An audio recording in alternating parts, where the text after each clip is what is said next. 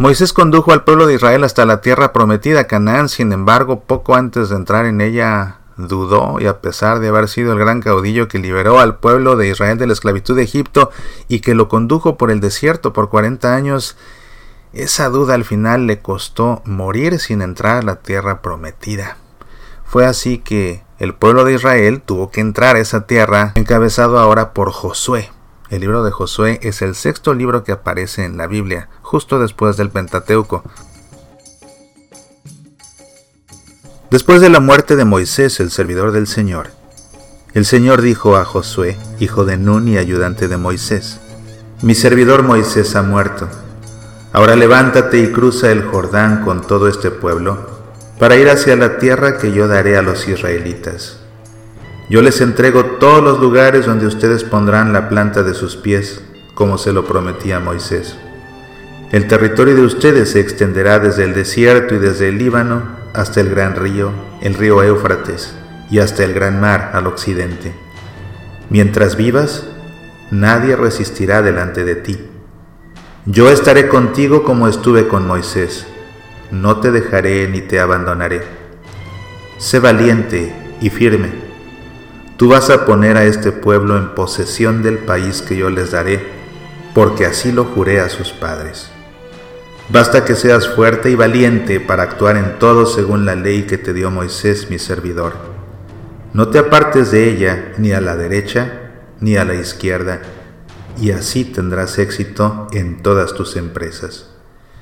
Que el libro de esta ley nunca sea parte de ti. Medítalo día y noche, para actuar fielmente en todo conforme a lo que está escrito en él. Así harás prosperar tus empresas y tendrás éxito.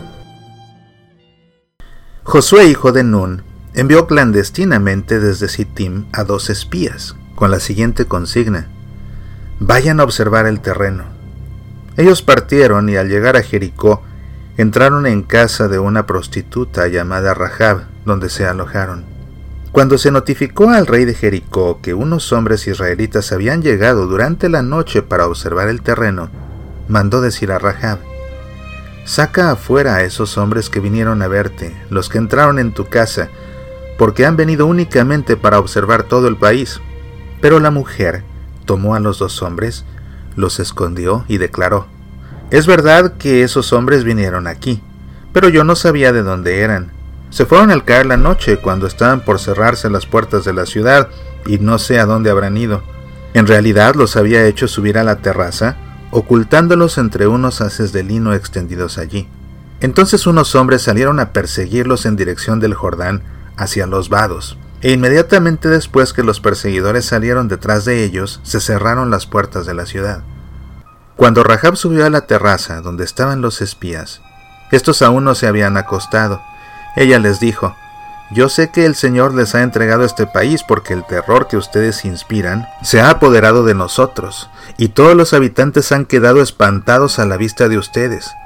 Nosotros hemos oído cómo el Señor secó las aguas del Mar Rojo cuando ustedes salían de Egipto, y cómo ustedes trataron a Sijón y a Og, los dos reyes amorreos que estaban al otro lado del Jordán y que ustedes condenaron al exterminio.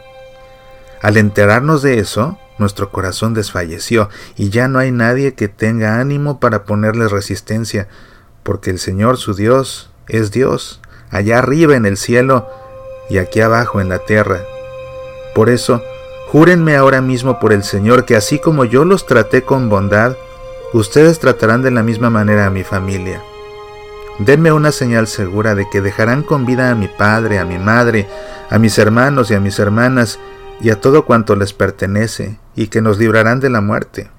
Los hombres le respondieron, Nosotros responderemos por ustedes con nuestra vida, con tal que no nos delates.